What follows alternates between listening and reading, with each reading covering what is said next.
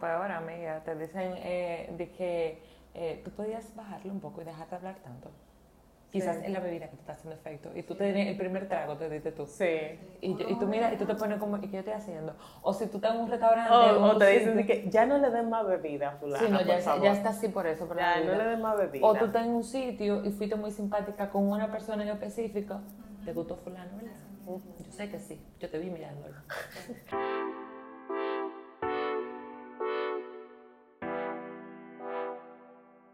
Bienvenidos a Toy en Descorche. ¿Cómo estás, amiga mía? Raiza. Amiga, feliz. Y no hemos empezado bien, pero estoy feliz. Muy Sí. feliz. ¿Y tú? Yo también estoy feliz, amiga. Eh, ha sido una semana, unas semanas buenas, las últimas que han pasado. Sí. Sí, han sido como muy buenas, entonces, nada, chin chin, Chin, por chin, eso, amiga. amiga. Chin chin por eso. Y, y nada, y hoy sí cambiamos la cava por un tintico. Era justo también. Sí, era justo. No Hace fuimos- mucho. Sí, sí, no hace mucho. Amiga, sí. Como. Sí, no, después del Night in Crimes. en 19 Crimes nosotros bebimos y después bebimos cava. Y el y, el Marieta. Ajá. Sí, hemos bebido mucho, Sí, amiga. y hoy estamos bebiendo el 689. Ajá. Eh, un regalito, mira, me están llegando regalitos. Amiga, qué bueno. Amiga, Qué sí. bueno. ¿Y quién fue que nos regaló ese vino? Amiga, un amigo puso un negocio y yo le dije, pero mira, te lo voy a anunciar. Es cerca de aquí, se llama Tu Town. Eh, es en Bellavi- market, en sí, Bellavista. en Bellavista, al frente de la Casa de San Pablo. Ok. Es un market, venden de todo. Y yo dije, pero mira, vamos a hablar inglés tú y yo. Ah, claro. Y Yo- me dijo, dale. y yo feliz, Y mi yo amor. feliz. Ya ustedes saben, tu town, en la, en, enfrente de la casa de San Pablo, Sí. todo el mundo para allá. Y cuando ustedes vayan, que compren allá, digan que ustedes lo oyeron en Estoy en En de coche. No le van a hacer descuento ni nada, pero. No lo digas así, pero, amiga. amiga, pero es que estoy, estoy siendo sincera. Pero para que se oiga que, que sí, que tiene, que, que se está sí, oyendo, de ¿verdad? Claro. Porque yo le dije a él, te voy a anunciar en mi podcast. Ahorita voy a creer que es mentira. Exactamente. Entonces ya. Ya, Ajá, anunciado. amiga, ya, ya pagaste. mira, te tengo que llevar porque la mejor es pechurina. ¿Es verdad? Sí. Ay, ay, el finalito. Y esos, toso- esos tostones parecen galletitas, amiga. Ay, amiga. Sí. Pues sí. Ay, me encanta, me encanta. Bebida y comida, ay sí. Yes. Mira, entonces este, el 689, es un californiano. Mira, Bien. increíblemente para ser californiano, que me encantan, este no me mató. Tengo que ser honesta. Sí, bueno, yo no soy de que muy amante de los vinos secos, este es un poquito seco, eh, pero hay mucha gente que le gusta. Hay gente que habla maravilla. de Sí, no, vino. este, este, este vino tiene su público realmente. Sí, pero eh, yo no soy su fan.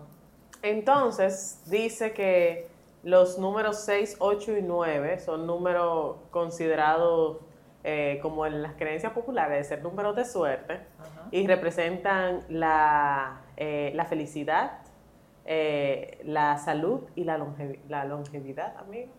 Mira, Mira, pero está bonito. está todo eso lo dice, sí, todo eso lo dice la botella. Me encantan todos estos, bueno, todos estos videos, no, hasta ahora nada más llevamos el Night in Crimes y este, pero que Ujú. tienen como mensajes así. Me encanta. Tú sabes que eso Historia, es- se pudiera sí, sí, decir. sí, sí. Yo, es, es algo que yo he, he descubierto como en este mundo de, de buscar vinos y eso y tal, que En la enología, amiga. el de la enología. Sí, pero bien, o sea, ya yo como que me detengo más en el área de los vinos Sí. y ya como que voy analizando y ya yo sé leer la etiqueta, yo sé saber más o menos lo que estoy aprendiendo. Pero bueno. Sí, eso es bueno, eso es bueno. Esa es la idea que aprendamos. Y no, y, y me he sorprendido con la capacidad que tienen los vinos también de contar historias desde una botella. O sea, que, qué bueno, qué chulo. Y yo soy fanática de contar historias, entonces qué bueno. Quiero, quiero como que ver cómo hacemos lo de probar varios Night in Ir descubriendo sus historias. De verdad, quedé como flechada con, con eso. Me llamó Ah, mucho la atención. Si yo una vez vi una caja que contenía como todos, pero ya tú sabes, Uy, son 19, ¿ves? Entonces, supón, supón que son mil pesos cada vino, amiga. ¿Tú entiendes? entonces, ahí vienen los patrocinios, amiga. Amiga, cualquiera que no quiera patrocinar, que no quiera regalar esa caja de Writing Crimes, Que de verdad. los regalos. Y si no quieren por caja, que nos lo manden uno diferente. Ay, sí, uno semanas. diferente. Ay, sí, amiga. No nos ponemos guapa. No, no me voy a poner guapo para nada. Y lo vamos a recomendar y le vamos a dar su mention. Ya lo sabes, Claro. así es. Entonces, hoy estamos muy felices porque, una vez más, se encuentra junto a nosotros nuestra amiga psicóloga. Y ahora face to face. Face to face, mi amor. Face to face, para que ella nos diga la verdad en la cara, normal. Amiga, ¿verdad? Porque eso es como un pelote. Yo no Sí. tengo miedo a la amiga psicóloga, Si pues, por Zoom era duro, imagínate face to face. ya tú sabes, ya tú sabes. No es fácil. Entonces, ¿de qué vamos a hablar hoy, Daisa? Tema muy, pero muy interesante y como que, yo no sé, en las redes estoy viendo mucho bombardeo en base a eso, mucho meme Sí. sobre las relaciones tóxicas, amiga. ¿Será que están de moda ahora en el 2020 o siempre tuvieron de moda? ¿O qué es lo que pasa? Que hay tanto meme con eso. Lo que pasa es que yo entiendo que se siente más ahora con el confinamiento. Claro, porque todo el mundo está revolteado. Claro, uno tiene que vi- convivir con la persona. Incluso yo ta- estaba leyendo que en México se ha desatado una ola de violencia eh, hacia la mujer, por eso mismo, porque muchas, muchas, muchas de estas mujeres que son víctimas están confinadas con su victimario. Sí. ¿Tú entiendes? O sea, están trancados en su casa con quien las maltrata, entonces se ha desatado una ola de eso. Y qué interesante el poder hablar sobre un tema eh, que creo que es atemporal, que siempre va a competir y que yo, yo entiendo que las personas tóxicas no nada más son la pareja. No, Hay familiares, familia. familiares que son tóxicas. Entonces, Sí, yo. entonces amiga psicóloga, bienvenida. Gracias. ahora sí, formalmente. Gracias, gracias, gracias. Realmente con este tema de la pandemia, es más común que se haya desatado como toda esta ola de relaciones tóxicas. Y como tú dices, Mayra, no solamente sino de la pareja, sino también del vínculo, hasta de tu familiar, de tu hermano, de la persona con la que tú estás conviviendo. Y es que no hay la forma de tú amortiguar el golpe. Sí. Quizá en otra ocasión, pues tú estás dentro de un vínculo tóxico, pero tienes escapatoria. Tú tienes tu amiga que está cerca, te desconectas con el trabajo o algún hobby que tú practiques, pero ahora todo se ha concentrado en esa dinámica. Sí. Más todos los temas de por sí que trae la pandemia. Que no ayuda. sí, sí. Ujú. Sí. Entonces, ¿cómo uno reconoce eh, a una persona tóxica, por ejemplo? Bueno, yo pienso que primero, antes de entrar a cómo reconocerlo, vamos a decir qué es. Exacto. Exacto. Podemos Perfecto. decir qué es. Déjame ponerme en atención. Es importante que nosotros sepamos que las relaciones tóxicas tienen un golpe o un impacto tan fuerte en la persona porque para el ser humano uno de los golpes más grandes, o sea, el- aparte del duelo, de la pérdida de un ser querido por muerte, un divorcio representa un duelo que se puede decir que es el dolor más grande que puede vivir una persona. Entonces, cuando una persona se encuentra involucrada con una pareja que puede ser como la crónica anunciada de, de ese dolor, también se juegan como todos esos temas muy importantes, ¿verdad? Entonces, cuando una relación es tóxi- tóxica, cuando el comportamiento de esa persona, en este caso lo vamos a poner como en el ámbito de la pareja, ¿verdad? Exacto. Pero esta persona también puede ser tu amiga, puede ser tu hermano, puede ser tu mamá, puede ser tu papá, puede ser incluso hasta tu hijo. Cuando esa persona tiene un comportamiento que atenta, o sea, es como un terrorista. Entonces, ese terrorista está, está atentando con lo que es tu salud mental y emocional. Que de alguna manera te va a provocar, o sea, una explosión psicológica y emocional, tanto en el comportamiento como en el estilo de pensamiento. Entonces, por ejemplo, si yo estoy con una persona tóxica, es prácticamente, me voy a sentir mal. eh, en- o sea, voy a pasar más tiempo alrededor de él sintiéndome mal por como tal vez me decalifica, Exacto. por como tal vez eh, me reclama algunas cosas, por como tal vez se comporta a mi alrededor. Entonces, yo ese sentimiento, ahí es como yo voy a empezar a reconocer, o sea, me voy a sentir Sí, pero por ejemplo, ¿cómo tú detectas o cómo tú llegas a es decir, ah, no, pero esta, esta persona es tóxica? Porque recuerda que mientras tú estás en la fase de tu burbuja amorística, tú no estás viendo nada de eso. No, O sea, yo, lo que, no- yo lo que, en, mi- en- en base a mi experiencia personal, normalmente, o sea, cuesta trabajo reconocer que la otra persona es la que tiene el problema y no tú. Porque cuando a mí, por ejemplo, yo que estuve en una relación tóxica eh, con una pareja, eh, yo llegué a cuestionarme yo misma. O sea, yo dije, mierda, exacto, yo, yo, llegué a cuestionarme, yo dije, mierda, pero eh, ¿y por qué yo estaré haciendo esto? ¿Será que yo tengo algo mal? Sí, nunca lo otro, exacto, exacto, empiezo a culparme y creo que eso tendemos a hacerlo más las mujeres, como a, a, ser víctimas, tú sabes, a victimizarnos sobre las cosas que nos pasan con la pareja. Entonces, cuesta trabajo identificar que realmente no eres tú la del problema, sino la otra persona. Sí, realmente por eso las relaciones tóxicas son tan confusas, porque el que vive la relación tóxica usualmente normaliza lo que siente. Y en ese siente, en ese sentir, hay mucho, porque, ok, tú normalizas lo que tú sientes, porque tú hasta cierto punto, como mujer o como victimaria, por así decirlo, para hacerlo un poco más genérico, si tú dices o piensas, conchale, si mi familia o mis amigos o mis hijos se enteraran de lo que esta persona me está diciendo, es, se van a volver locos. Entonces tú comienzas como a normalizar el hecho, tú comienzas como, bueno, quizás fue que él estaba enojado, o que tuvo un mal día, o que yo lo estoy viendo así, cuidado si fui yo que lo provoqué. Entonces por eso es tan importante como agarrar esa parte que Mayra dice, como cómo tú te sientes, cómo, cómo están tus emociones. Y si por ejemplo en eso de cómo están tus emociones, tú te sientes vulnerable. ¿Cuándo tú te sientes vulnerable? Cuando tú tienes miedo, si tú sientes como un miedo genérico, si tú sientes un descontrol, si tú sientes una ansiedad que sale de tu pensamiento y tú hasta la, estás somatizando, o sea, tiene problemas para dormir, no te concentra, em, tiene excesividad con los detalles, de que si no me puso el plato así o si no fregó los platos de tal manera, no puedo terminar y tengo que hacerlo otra vez o me voy a molestar o una angustia y una inseguridad en general, cuando ya tú no te sientes protegida dentro del vínculo, te sientes amenazada, todos esos sentimientos son de vulnerabilidad y son los que te están diciendo que tú no estás cosechando sola ese sentimiento dentro de ti, porque eso es como una matita, o sea, tú sí tienes el sentimiento, claro está, pero ¿quién la está regando? Exacto. Entonces, quien la está regando es una persona tóxica. Exactamente, le está echando gasolina, mi hermana, la matita. No, exacto, la pobre rata va a estar así, ah, ah, dobla. Tú sabes que a mí me pasó, tú sabes que a mí me pasó que yo aprendí también a reconocer a amigas tóxicas. O sea, a mí me pasó con una amiga de trabajo que ella, cada vez que se acercaba o cada vez que hablábamos, eran malas noticias.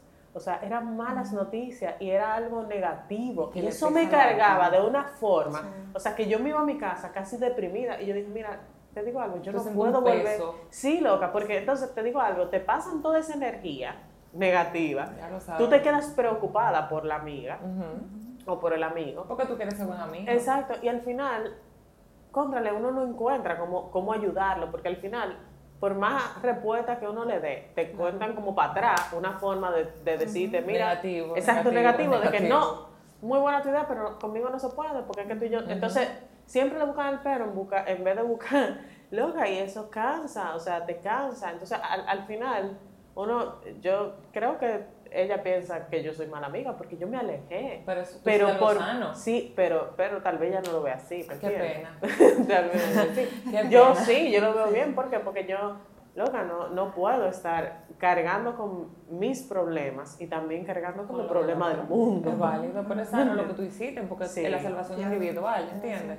Yo he pasado en relaciones tóxicas así en familia eh, y me he tenido que alejar por mi bien, o sea, de así mismo decirme mi terapeuta, mira, Raiza, o sea, lamentablemente puedes querer amar, adorar, pero entiende que familia. De ahí en adelante, para nada. Si tú puedes evitar la conversación con esa persona, a lo mejor que tú puedes hacer eso. Claro. ¿Entiendes? Y así lo hice y créeme que vivo más feliz. No hablemos de relaciones, que ya en relaciones, bueno. Sí, no, pero al final eso, es, eso, eso pasa. Y me pasó en una relación y lo, me recordaste ahorita con lo que dijiste. Por ejemplo, dejé de ser yo. Hubo un momento en el que ya yo hasta para decir algo, yo lo pensaba.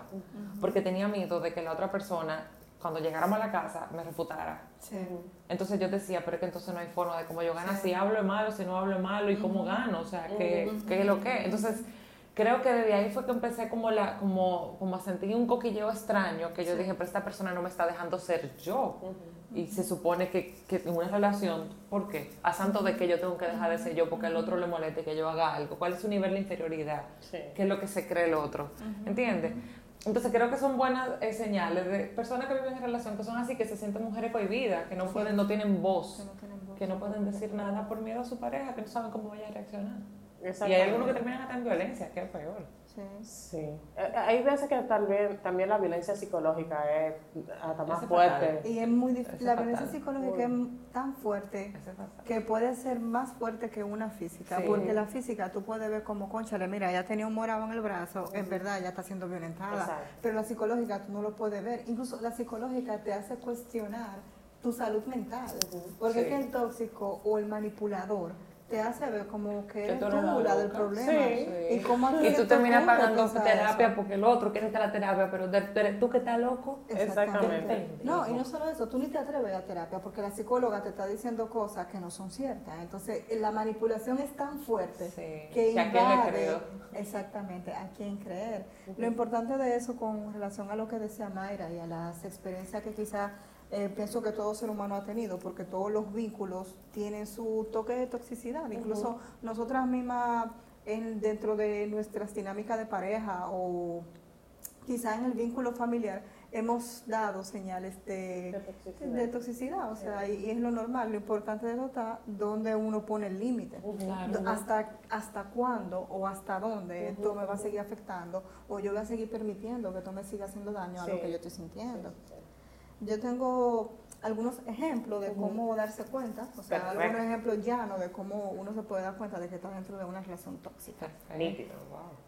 Eh, uno de estos es que, por ejemplo, esa persona, vamos a decir la persona, porque Ajá. como así como Raiza dio el ejemplo de vínculos familiares, los vínculos familiares tóxicos son muy fuertes porque que, es que tú estás negando tus raíces, Exacto. tú estás negando a quien quizá te crió y cómo, cómo tú te atreves, o sea, tú ni te das el permiso de sentir que quizá esa persona está siendo tóxica. Entonces, cuando esa persona comienza a controlar tu tiempo, Ujú. ¿para dónde tú vas? ¿A qué hora tú llegas? ¿Por qué tú tomaste tanto tiempo allí? Porque tú ¿Por te pusiste bonita. porque te pusiste perfume. bonita, cuánto tú gastaste en tal sitio, eso te costó dos mil pesos, ese shortcito, o sea, ¿cómo a ti se te ocurre gastar dos mil pesos en un short? O sea, Porque tú has ido tres veces a la semana al salón. exactamente, invade Amiga, tu te privacidad, identificada.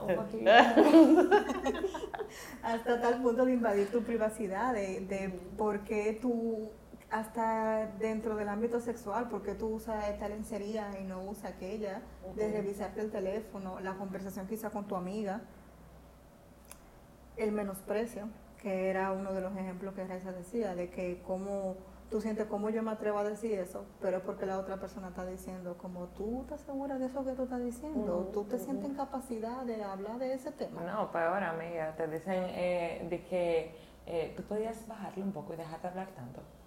Quizás Sí. en la bebida que te está haciendo efecto. Y tú Sí. te tienes el primer trago, te diste tú. Sí. Sí. Y, O yo- no, y tú miras y tú te pones como, ¿y qué yo estoy haciendo? O si tú estás en un restaurante O, o te dicen de que ya no le den más bebida, fulana, Sí, no, ya, ya está así por eso, por Ya, no le den más bebida. O tú estás en un sitio y fuiste muy simpática con una persona en específico, te gustó fulano, Yo sé que sí, yo te vi mirándolo. Claro. ¿Y No, amiga. Y hay veces... lo miraste así? No, no, no, no. Y hay veces que a mí me pasaba muchísimo, pero cuando con mi mamá, cuando yo era pequeña, hay veces que mi mamá me hablaba con las miradas. Cuando yo era un muchacho, que uno se metía en conversaciones de adultos, mi mamá nada más me miraba, pa, y ya yo sabía, ¿tú entiendes? Yo no lo estoy haciendo bien. Y hay parejas que Sí. al día de hoy utilizan esa Sí, técnica. Cuando sí. están en reuniones de amigos y eso y tal, y uno está hablando, la pareja te mira y te da esa mirada como de te voy a matar. O sea, y uno, lo que uno se quiere como que el No, sillón lo ahí Sí. yo quiero. Sí, como que el sillón lo yo Dije, mira, ya, ya, ya voy a tener problemas yo. Mi papá me va a pegar. Exactamente. Y ahí comienza el chantaje. Exactamente. el, chan- el famoso chantaje. Ya entonces yo no te quiero, esto no está funcionando, porque es que si tú sigues actuando así, yo no sé en qué pie que estamos parados. Yo no siento que tengo una pareja con ese comportamiento. Entonces, esos comentarios de Y, eso, y en esos comentarios atrás hay mucho miedo al abandono, mucha necesidad de control. Incluso el tema de la sobreprotección es un signo de estar siendo tóxico. ¿Cuál es la necesidad de tú sobreproteger a un ser humano que tiene su mecanismo de defensa activo y que no se va a tirar de un balcón o a meter el dedo en el abanico? O sea, ¿cuál es la necesidad de sobreprotección? En esto también está lo de restar a los méritos de bueno, tú te hiciste profesional, pero así quién no si te paga la universidad. Ah, coño, yo pagué también los exámenes. sí, exacto. Yo, yo, le pagué al profesor. Tú sabes que yo tenía el mismo novio tóxico que de, de, de, eso, que volteaba la torta. Una vez él me dijo, estábamos en la universidad, y él me dijo que por qué yo estudiaba tanto. ¿Y cuál es el problema? No, que por qué yo estudiaba tanto, que por qué, cuál era mi necesidad, que qué había en la universidad que a mí me gustaba tanto tallar. Okay. Oh, pero pues no, y no, e, ese, ese nivel. Después yo entendí que no era yo la del problema, que él tiene problemas fuertes psicológicos. ¿Tú entiendes? Y después yo dije, gracias Señor, porque ya yo salí de eso. ¿Me entiendes? O sea, y, y, me di cuenta, pero en ese momento yo de verdad me lo cuestionaba. Yo dije, mira, ¿será que yo estoy haciendo? Incluso me cuestioné la carrera que yo estaba estudiando. O sea, uno se uno es tan estúpida que empieza a cuestionar. Yo lo pensé, pero. Uno, uno es tan estúpida, loca, que uno empieza a cuestionarse realmente las decisiones de su vida en base a mantener feliz a otro. ¿Me entiendes? O sea, en, en, la felicidad del otro, en vez de pensar en, en, la propia felicidad de uno, en qué lo está haciendo feliz. Y tú lo que pones a pensar, tú dices, pero ven acá, yo no le exijo al otro de esa manera. Exactamente. Yo no le azaro la vida al otro. Exactamente. Entonces, ¿por qué el otro sí tiene que hacerme eso a mí? No, hay veces, hay veces que peor. Hay veces que entonces tú entiendes que esa necesidad de él, de control, es porque también él quiere como que tú lo controles y tú empiezas a aprender a ser tóxico también. no, pero muchas veces, Raisa, muchísimas veces. La, entonces tú terminas la relación y tú eres entonces la tóxica de tu próxima relación porque ya tú tienes una conducta aprendida, ¿me entiendes? Una, una, forma de amar que a ti te enseñaron a amar de una manera tóxica, entonces tú pasas esa, toxicidad a otra, a otra pareja. Entonces es, es, un, es como un, un, ciclo sin fin. Eh, que, que eso, se, eso debe de, de verdad uno tiene que, tiene que, que darse ¿Sabes cuenta. Que, que el libro te habla incluso muchísimo de eso. Yo no sé si la amiga de psicóloga lo ha leído. Este Walter Rizzo, el desapego sin anestesia. Mm. Eh, señora, mire, el que esté pasando por una relación tóxica o una relación de dependencia, yo les recomiendo ese libro 100%, honestamente te da como los tips, te abre los ojos, tú mismo dices, pero venga, que yo era así. ¿Y cómo yo, yo me atreví? ¿Cómo, yo me ahí? Exactamente, ¿cómo yo me permití? ¿Qué tampoco yo me quise? Cosa como yo digo, ¿qué? porque yo me, me, me ayúdame con la palabra. Te desapegué. No, menosprecias. Ah, menosprecias. Me desprecié tanto, o sea, porque no da valor. Yo no entiendo, yo creo que uno, uno no, por lo menos yo era muy de tratar de hacer feliz al otro, porque tal vez yo fui, eh, como que me criaron en ese, en ese ambiente de, de tú eres el muchacho, eh, los adultos son los que saben, entonces como que uno, pensamiento infantil al fin. Eh, y al final me costó mucho tratar de conocerme y tratar de responder las preguntas de qué tú quieres, qué te gusta. entiendes? Con responder esa pregunta, qué tú quieres para ti, qué tú quieres para tu vida, para mí fue prácticamente desafiante. y, darte, el permiso de tu complacer eso que tú quieres, porque está bien, te atreviste a pensarlo, pero en tu cabeza. Ahora, de tu dar, darte el permiso de que sí, yo puedo, porque yo lo quiero así y quiero esto en mi vida, realmente es un tema. Y por eso es que las relaciones también traen tantos temas relacionados también al conflicto, porque es que cuando tú llegas a una relación, tú vuelves a sentir que alguien te ama y te apoya incondicionalmente. Y si tú te pones a pensar quiénes son las personas que te pueden amar incondicionalmente, son mamá y papá. Entonces es normal que tú vuelvas a volcar eh, cuestiones de comportamiento, por así decirlo, o conductas más bien, por así decirlo, de cuando tú eras niño, de que quieres que te añoñen y entonces también salen como todos esos temitas que tú no pudiste sanar, entonces tú no te atreves o si te atreves. Pero poniéndolo otra vez como en el ámbito de la persona tóxica, es como cuando tú te compras quizá un vestido bonito, que tú no te atreves a usarlo, porque quizá, por ejemplo, en tu casa tú no podías usar pantalones o vestido más arriba de las rodillas y tú te atreviste a comprar ese vestido por encima de las rodillas y te lo pones y ves que tú puedes y que te sientes súper sexy y que te ves bien, pero entonces tú vas donde el tóxico y el tóxico te dice, no sé, como que esa moda no va con tu cuerpo. ¿Tú estás segura que eso te conviene? Ay, sí. Dos galletas. A esta altura de juego. No, a esta altura de juego no, porque muchas veces que a nosotros nos dijeron eso Claro que en relaciones sí, pasadas. claro Claro, que sí. Y el pero- vestido, te- tú te lo ves en el espejo otra vez y tú dices, es verdad, se me sale el chichito de aquí, veo me que queda bien. ay, Exactamente, amiga. exacto. Entonces, el proceso que ya tú estás teniendo para sanarte tú misma con esa pareja, que se supone que tú estás construyendo una relación tanto para ti como para esa persona, inmediatamente se tumba con ese veneno, porque es un veneno. Sí, sí, totalmente. Tú sabes que cuando yo salí de esa relación tóxica que yo tenía, yo tuve que asumir un, el desapego como un detox. Sí. O sea, yo cambié mi ruta para irme a la universidad, cambié mi número de teléfono. O sea, como yo no, no me sabía, como yo nada más le marcaba al, al, al, al, al nombre, yo no me sabía el número de teléfono de memoria y eso me confrontaba muchas veces porque pues, yo decía, ¿cuál es el número de teléfono? No lo podía llamar porque había cambiado el celular y porque había cambiado el número.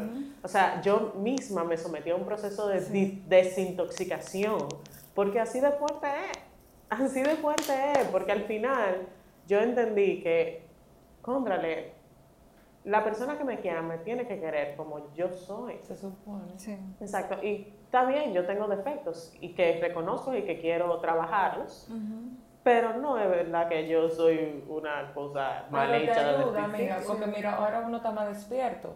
O sea, tú ahora no permites que una persona te diga ni siquiera de que mira, y entonces, y tú que estabas haciendo como que mucho coro hoy, ay, así yo soy. ¿Cuál es la diferencia ahora? Que yo soy diferente. ¿Entiendes? Ah, no, que hoy bebiste como un poquito más. Que no sé. Yo siempre he bebido, me gusta la bebida. ¿Qué hice diferente? Porque ahora te molesta. Entonces uno se pone como en alerta, es como que las antenitas se le prenden. Y tú dices, no, pero espérate, pero ¿por qué ya te está yendo No, algo pero por suerte, pero eso por suerte, o sea, algo que tienen las relaciones tóxicas de positivo, porque hay, hay que buscar lo Sí. positivo, es que uno aprende a identificar Claro esa- sí. ese tipo de señales. Uno aprende a identificar ese tipo de señales y ya uno, si aprende, pues ya uno no deja como que lo afecte. Claro. Entonces ya uno aprende como que, mm, te digo algo, no, va a funcionar. No va a funcionar porque si esto es así ahora que nos estamos conociendo, ¿Qué será más para imagínate más para adelante. O sea, ya uno aprende cómo identificar esas señales.